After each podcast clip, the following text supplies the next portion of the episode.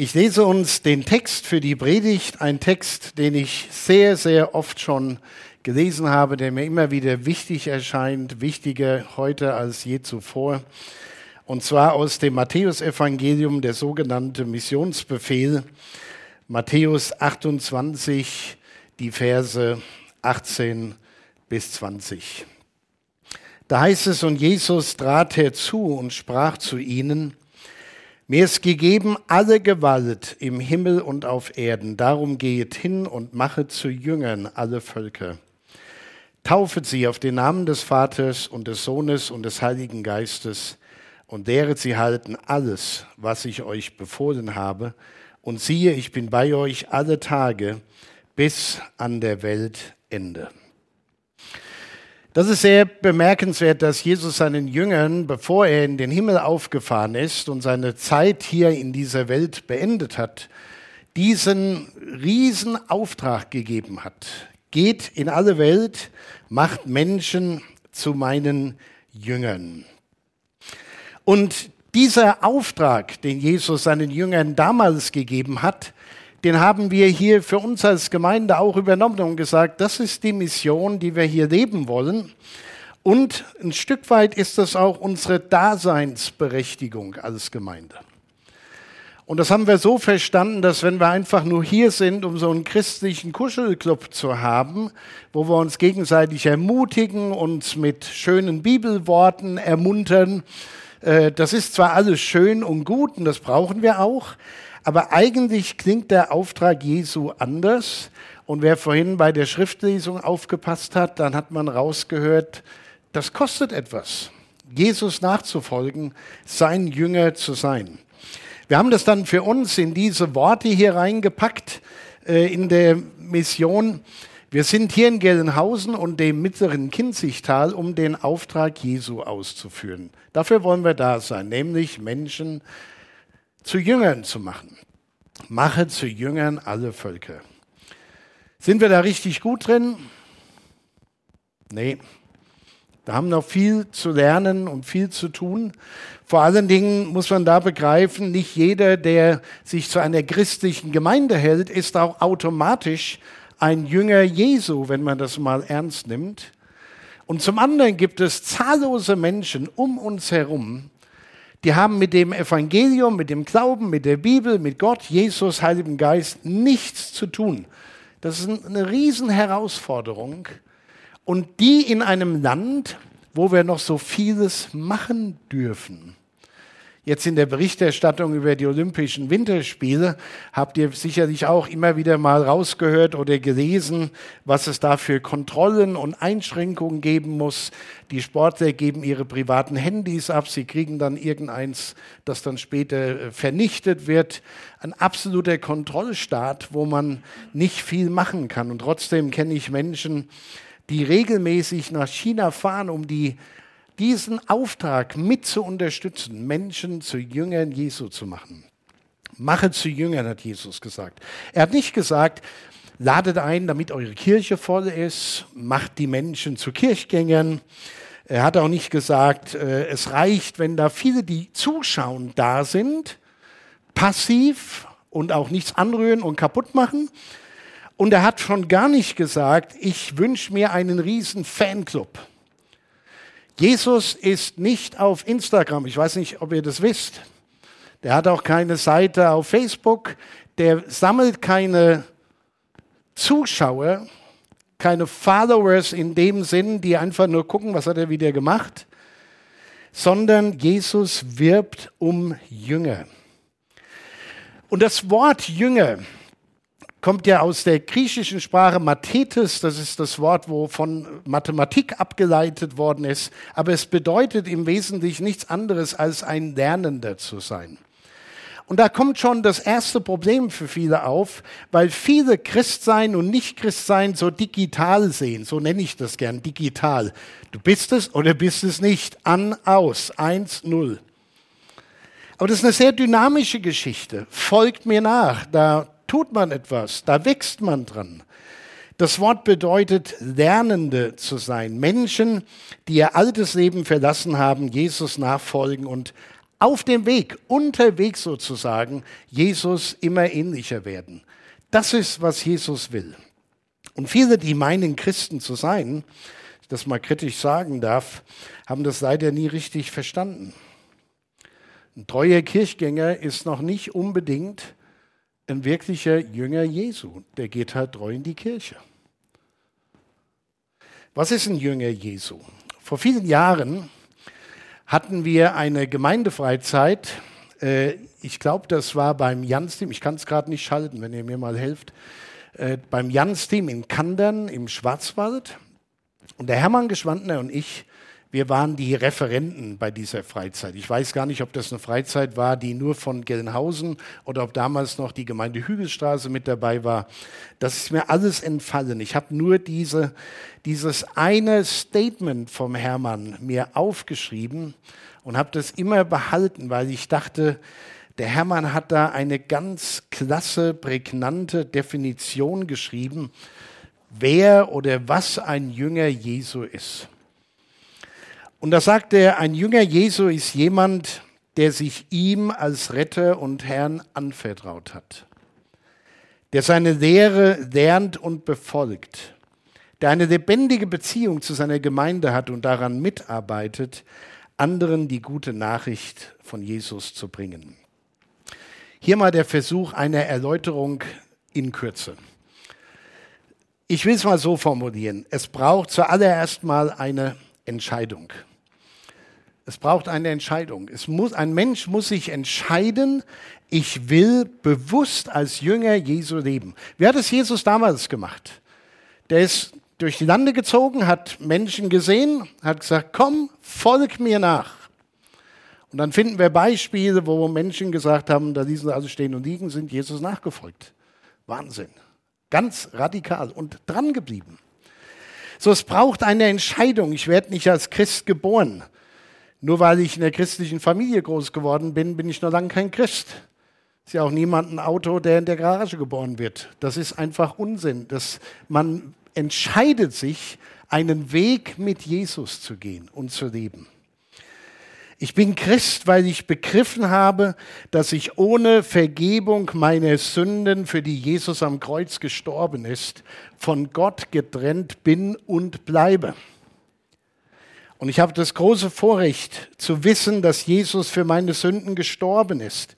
Und ich darf mich ihm als Retter anvertrauen. Ich darf sagen, Herr Jesus, vergib alles, was mich von dir, von Gott trennt.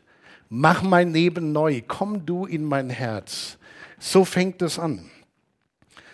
Und dann geht es weiter. Vielleicht für viele ein zweiter Schritt eine zweite geistliche Erfahrung, wo man nicht nur sagt, danke, er ist für meine Sünden gestorben, jetzt kann ich weitermachen wie bisher, bis zum nächsten Beichtgespräch sozusagen. Nee, das nächste ist dann, sich wirklich ihm als Retter anzuvertrauen und zu sagen, du sollst die Herrschaft in meinem Leben haben. So, darum geht's. Wir hören die Jünger, wenn ihr das Neue Testament lest, äh, nie sagen, wir müssen mal eine Jüngergewerkschaft gründen. Der läuft ja jeden Tag so viel, das ist für Menschen unzumutbar. Zu essen gibt es auch nichts Gescheites, manchmal Fisch und Chips, wenn er mal wieder ein paar Tausend gesättigt hat. Äh, da gibt es solche Diskussionen nicht. Jesus sagt, es geht los und dann gehen die los und dann folgen die Jünger nach. Er ist der Herr. So, es braucht eine Entscheidung, manchmal sogar mehrere, um ihn als Retter und Herrn anzunehmen, aber äh, als Retter anzunehmen, aber dann auch als Herrn. Zweitens, es braucht Lernbereitschaft. Wie ich das schon eben versucht habe zu sagen, es ist nicht so eine digitale Geschichte, ich bin jetzt Christ oder ich bin kein Christ, sondern jeder, der es aufrichtig meint mit Jesus, der wird immer in der Spur eines Lernenden sein. Der wird immer sagen, ich habe noch so vieles zu lernen. Bei mir ist noch so vieles, was anders werden muss ein Jünger halt, ein Lernender. Und da geht es nicht nur darum, dass man schöne Verse aus der Bibel auswendig lernt. Nein, es geht darum, dass man die Bibel liest, nicht nur um seinen Kopf mit Wissen über Gott zu füllen, sondern vor allen Dingen sich im Herzen verändern zu lassen. Dafür ist uns die Bibel gegeben. Und viel zu viele Christen lesen viel zu wenig in ihrer Bibel. Und die, die das tun, nehmen sich viel zu wenig Zeit, um zu sagen, Herr, und was heißt das jetzt für mich? Was darf bei mir anders werden, damit ich dir mit der Zeit immer ähnlicher werde? Es braucht Lernbereitschaft. Wir sind nicht fertig. Es geht darum, ein Leben zu leben, in dem wir Jesus ähnlicher werden und Gott damit die Ehre geben. Das ist das Zweite. Das Dritte, es braucht auch Beziehungen. Ja, helft mir mal, Dankeschön. Es braucht Beziehungen. Jemand, der als Nachfolger Jesu unterwegs ist, äh, der geht nie alleine. So viele Leute haben mir schon gesagt, ich kann auch Christ sein ohne Kirche, ohne Gemeinde. Darf ich es ganz kurz erklären? Das ist einfach Unsinn. Das ist weder biblisch noch sonst irgendwas. Weil Kirche, Gemeinde ist der Leib Christi. Wir alle sind Glieder an seinem Leib. Christus kann nichts tun, wenn die Glieder an seinem Leib nicht funktionieren. Er hat uns zurückgelassen als seinen Leib. Christsein ist immer ein Gemeinschaftsprojekt. Wir wachsen in und wir wachsen auch an den Beziehungen, die wir in der Gemeinde haben. Denn nicht alle Beziehungen sind reibungslos. Manche sind mit viel Reibung versehen. Und wir merken, wenn so verschiedene Charaktere und Persönlichkeiten aufeinandertreffen, äh, da ist Arbeit zu tun. Da kann man natürlich sagen, ups, das gefällt mir überhaupt nicht, falsche Gemeinde, ich gehe woanders hin. Das kann man schon sagen, aber seid sicher, ihr findet auch in anderen Gemeinden die Leute, wo ihr euch reiben werdet. So, es ist gut, hier zu lernen und zu wachsen. Zu viele sehen Gemeinde auch nicht als Beziehungen, wo ein Glied am anderen hängt und füreinander da ist, sondern, äh, sagen wir es mal so, wie so einen geistlichen Supermarkt. Und gerade in einer Zeit des Internets, wo wir unzählige Gottesdienste im Internet schauen dürfen, da sagen die einen, ah, der hat eine richtig klasse Predigt, da gibt es noch Schwarzbrot. Bei den anderen haben wir die coole Musik und da ist das cool und das klasse. Und wir sammeln im frommen Supermarkt alles ein, was uns gut tut. Aber nicht unbedingt, wir sind nicht unbedingt da, um unseren Beitrag zu leisten, um uns einzubringen. Es braucht Beziehungen, wo man füreinander da ist. Und gerade die Reibungspunkte sind es oft, die uns helfen, in unseren Beziehungen zueinander und zu Jesus zu wachsen und unser Christsein zu üben. Wirklich zu üben. Das ist mitunter Arbeit. Es braucht, dass man einander vergibt, dass man mal sich einen Ruck gibt, ich habe jetzt nach dem richtigen Wort gesucht, ich habe das andere vermieden, sich einen Ruck gibt und sagt, jetzt gehe ich auf den anderen zu, das kann man so nicht stehen lassen, das bringen wir in Ordnung, wir sind doch Geschwister im Herrn. So, Nummer vier, wie sind wir in der Zeit? Wir sind immer noch gut. Es braucht Engagement. Es braucht Engagement.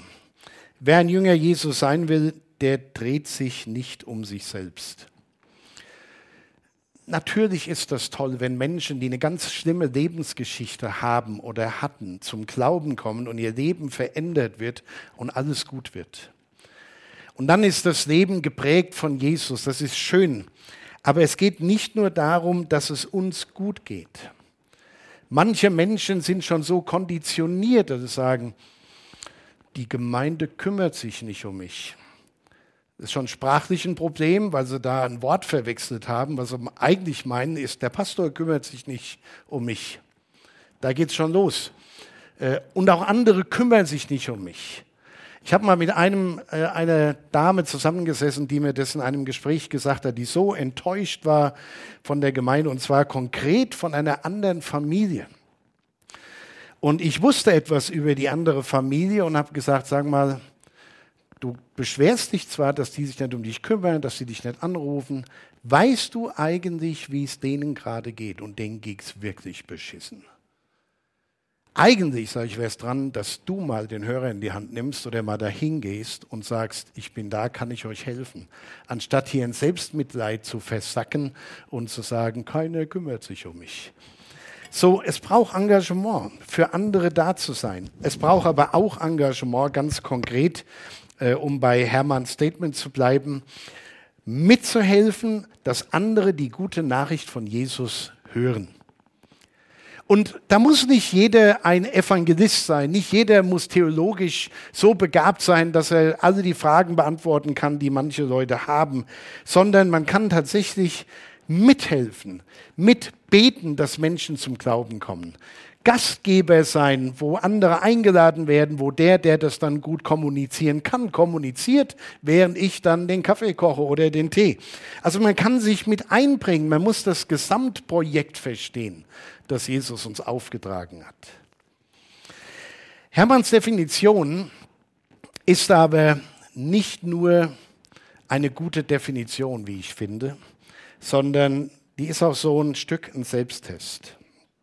Jeder kann sich mal im Gebet die Frage stellen, habe ich mich Jesus als Retter und Herrn anvertraut? Gilt das noch, was ich mal im Gebet festgemacht habe? Oder ist es unter die Rede gekommen? Ist mein christliches Leben flau geworden? Bin ich zynisch den anderen gegenüber, die so tolle Zeugnisse haben? Aber im Grunde genommen, wer ehrlich ist, weiß doch, das lässt alles mit der Zeit nach. Dann haben wir so unsere Erklärung. Wo das nicht der Fall ist, kommt zurück auf den Weg mit Jesus. Dann eine zweite Frage. Lerne ich von Jesus und lebe ich, was ich lerne? Lebe ich, was ich lerne? Habe ich eine lebendige Beziehung zu seiner Gemeinde? Wenn nicht, da ist da Arbeit zu tun. Und zwar nicht bei den anderen, denen man gern den schwarzen Peter zuschiebt, sondern bei sich selbst, um zu sagen, jetzt muss ich hier mal die Kurve kriegen und das ändern. Und die letzte Frage, bin ich engagiert, andere auf den Weg mit Jesus zu bringen?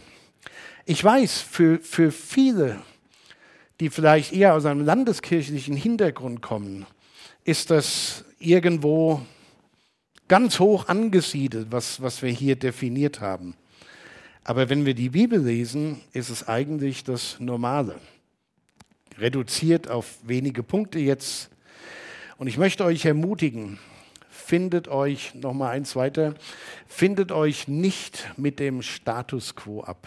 Wo immer ihr seid auf eurer geistlichen Reise, findet euch nicht damit ab fand es so schön, dass Berko erzählt hat, in den letzten drei Monaten war seine Zeit mit Jesus so intensiv wie nie zuvor. Jetzt könnten wir den falschen Schluss ziehen, aha, war er vorher gar nicht gläubig?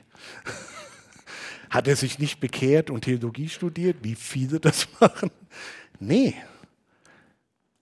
Er ist auf seiner Reise vorangekommen. Er hat eine Erfahrung gemacht und gesagt, da ist noch viel mehr, was Jesus für uns bereit hat. Das ist doch das Tolle. Leben mit Jesus als sein Jünger ist ein Lernender zu sein, neue Erfahrungen zu machen, Neues zu entdecken. Das ist etwas total Tolles. Und dazu lade ich euch herzlich ein. Das war die Predigt, aber in der Predigt war auch meine Präsentation für die nächsten Jahre.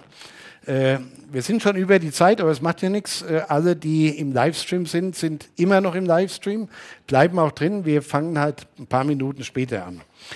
Aber ich will euch aufgrund dessen, was, was ich hier gesagt habe, mal versuchen, in Kürze zu vermitteln, was uns als Vorstand Gott aufs Herz gelegt hat. Wir haben in den, in den Jahren, in denen ich hier Pastor war, immer Ziele gesteckt und formuliert und Schwerpunkte gesetzt. Manches ist was geworden, manches ist nicht so geworden. Aber immer haben wir gerungen, Gott zeig uns, wo es weitergeht, wo es lang geht. Und so haben wir uns gesagt, wie wird denn jetzt gerade auch vor dem Hintergrund mit Corona, mit all den Veränderungen, wo auch viele Kirchen Mühe haben zu überleben, wie soll denn unsere Gemeinde in den nächsten fünf Jahren aussehen? Wie, wie sieht das Jahr 2026 aus? Und wir haben das mal so in ein, in ein Bild beschrieben, das will ich euch mal mit auf den Weg geben und gar keine Zahlen oder irgendwelche anderen Sachen nennen, sondern also nur eine Zahl tatsächlich. Äh, stellt euch vor, es ist das Jahr 2026. Vor, vor, vor vielen Jahren haben wir gesagt, stellt euch mal das Jahr 2000 vor, da haben wir ja die verrücktesten Ideen gehabt. Stellt euch mal das Jahr 2026 vor, ist nicht so weit dahin. In, in einer sich ständig verändernden Welt verändern sich auch Kirchen und Gemeinden. Auch unsere Gemeinde hat sich ja schon verändert, wird sich noch mehr verändern. Viele Gemeinden, die nur Präsenzgottesdienste hatten, haben viele verloren. Wir haben beides, dafür sind wir dankbar. Also eine hybride Situation. Aber unser wirklich tolles Bild für die Zukunft ist, dass wir sagen können, in 2026 wurde aus der KDN Gelnhausen eine KDN Gelnhausen mit mehreren Standorten. Nicht nur hier in Gelnhausen, wo wir uns jetzt gerade treffen, sondern Dafür beten wir und dafür hat Berko schon angefangen, viel Research zu machen. Dafür beten wir, dass in den nächsten Jahren fünf weitere Standorte entstehen. Dass wir einen Gottesdienst miteinander feiern, der in allen sechs Standorten erlebt werden kann, auch ein Kindergottesdienst, dass Gemeinschaft am Ort geschieht, wo Menschen zusammenkommen Gemeinschaft haben, Kleingruppe erleben, vielleicht dann auch irgendwann eine Jugendgruppe oder ein Seniorentreff, Kindergottesdienst etc. Aber wo man als eine Gemeinde sich versteht, die halt an verschiedenen Standorten sich trifft. Mit einer Predigt, mit einem Hauptpastor, mit einer Verwaltung. Und das ist ein ganz wichtiger Punkt. Viele Neugründungen von Gemeinden scheitern daran, dass man für bestimmte Sachen einfach die Leute nicht hat. Ja? Und wir haben gesagt, das wollen wir nicht. Wir wollen, dass wenn irgendwo Standorte entstehen, sich die Menschen, die sich dort einbringen wollen, um Menschen kümmern, dass die zu Jüngern Jesu werden. Und nicht beschäftigt werden mit Gemeindefinanzen, mit Vorstandssitzungen, mit, äh, mein Lieblingswort, mit all dem Kram, der halt auch zu einer Gemeindearbeit dazugehört, sondern dass man sich auf die Menschen konzentrieren kann. Und dass man dadurch auch mehr Menschen einladen kann, in die Nachfolge Jesu zu kommen, dass die Gruppen überschaubarer sind. Wir haben ja jetzt schon das Problem, dass wir nur maximal die Hälfte derer, die vor Corona hierher gekommen sind, hier drin haben. Alle anderen sitzen zu Hause. Es sind viel mehr Leute, die am Gottesdienst teilnehmen als vor Corona aber man sieht sie nicht, man trifft sich nicht mit ihnen und man könnte allein schon in so einer schwierigen Zeit wie jetzt an mehreren Standorten kleinere Gemeinschaftsmöglichkeiten schaffen. So, Jüngerschaft soll an jedem Standort gelebt werden, damit Menschen schrittweise Jesus immer ähnlicher werden. Und da wollen wir auch ein paar Sachen einsetzen, die wir in der Vergangenheit schon äh, benutzt haben. Zum Beispiel den Alpha-Kurs um einfach Glauben zu entdecken. Wir haben übrigens auch für das neue Jahr jetzt ab Anfang Mai bis zu den Sommerferien wieder einen Alpha-Kurs geplant. Und das Mitarbeiterteam ist jetzt schon begeistert. Und wenn ihr Leute kennt, die da dabei sein sollen, lade die dazu ein. Und wenn die allein nicht kommen wollen, kommt mit. Das nur mal so am Rande. Aber das wollen wir auch in den, an den anderen Standorten hoffentlich anbieten können. Dann, dass wir Jüngerschaftstraining haben, aber auch dass man mit anpacken kann, weiß, was sind denn die Gaben, die Gott mir gegeben hat und Gabenseminare anbieten. So, im Großen und Ganzen muss man sich nur eine Sache merken. Wir wollen als Gemeinde uns multiplizieren. Und wir haben gemerkt in der Vergangenheit, bei allem, was wir getan haben, sind wir hier irgendwo an der Decke angelangt. Das werden irgendwie nicht mehr. Aber wir wissen, an vielen Orten sind Leute, die vielleicht gar nicht so weit fahren wollten, die gerne einen Gottesdienst erleben möchten, wie wir den feiern und dass wir darum dann Menschen sammeln, die wir in der Jüngerschaft anleiten. Das einfach mal als Ausblick in die Zukunft. Ein großer Schwerpunkt für die Arbeit von Berko ist, sich hiermit äh, das zu studieren, was ist hier möglich, mit welchen Menschen können wir das machen, wie ticken die Menschen in unserem Umfeld. Denn was wir, was wir nicht als Ziel haben, ist, dass wir frustrierte Christen irgendwo sammeln, die dann bei uns sind und nur ihren Frust abladen wollen. Das ist okay für den einen oder anderen. Wir wollen Menschen erreichen, die mit dem Glauben noch gar nichts am Hut haben. Und das ist eine riesen Herausforderung. Aber so hat Jesus seine Jünger damals äh, zurückgelassen und gesagt, geht hin, macht Jünger. Und keiner hat gefragt, äh, wann machen wir vorher den Jüngerschaftskurs. Die wussten genau, was es bedeutet. Und da ging es los und der Heilige Geist hat sie unterstützt und ihnen Kraft gegeben.